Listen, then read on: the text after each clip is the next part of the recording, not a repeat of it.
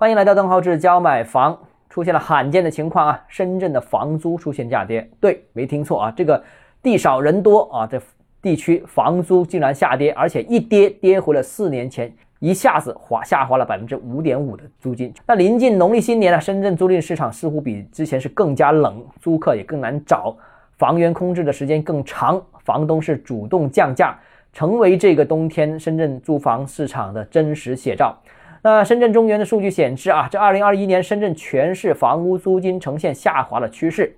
那二零二一年租金呃平均水平大概在七十二元每平方，同比二零二零年下跌了百分之五点五。那我们常说啊，这个房价代表的是投资的情绪，但租房价格代表的是消费水平。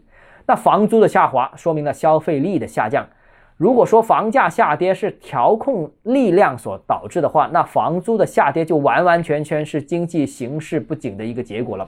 那近期啊，房租下跌的城市其实不单只是我们刚才所说的深圳，其实全国的大多数的一二线城市，我收到各种同行的回复消息，都是有类似的情况，租金都在下降当中，空置率都在上升当中。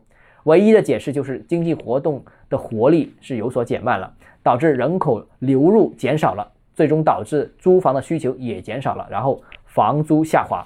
当然了，深圳这种城市出现这种情况呢，其他城市我觉得就可想而知，因为深圳毕竟是全国，我个人觉得经济上最有活力的城市。它都这样了，其他的一线城市甚至二线城市可能只会更严重。当然，我所在的广州，我个人觉得是更严重的。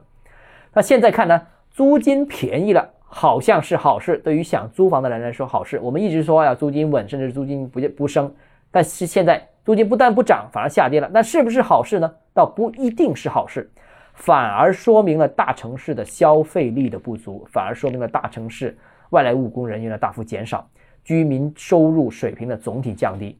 所以啊，这个好和不好不能简单的从价格一个维度来看啊，有时候涨可能代表了一片繁荣啊，跌可能代表的是萧条，而不是这个价格更合理。